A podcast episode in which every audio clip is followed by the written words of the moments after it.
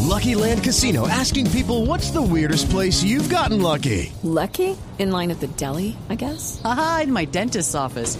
More than once, actually. Do I have to say? Yes, you do. In the car before my kids' PTA meeting. Really? Yes. Excuse me, what's the weirdest place you've gotten lucky? I never win and tell. Well, there you have it. You can get lucky anywhere playing at LuckyLandSlots.com. Play for free right now. Are you feeling lucky? No purchase necessary. Void where prohibited by law. 18 plus. Terms and conditions apply. See website for details. 3 de la tarde, 30 minutos. Las noticias, las más importantes a esta hora en Blue Radio. El presidente Santos cambió a los embajadores de Guatemala, Paraguay y Egipto. La noticia con Lexi Garay.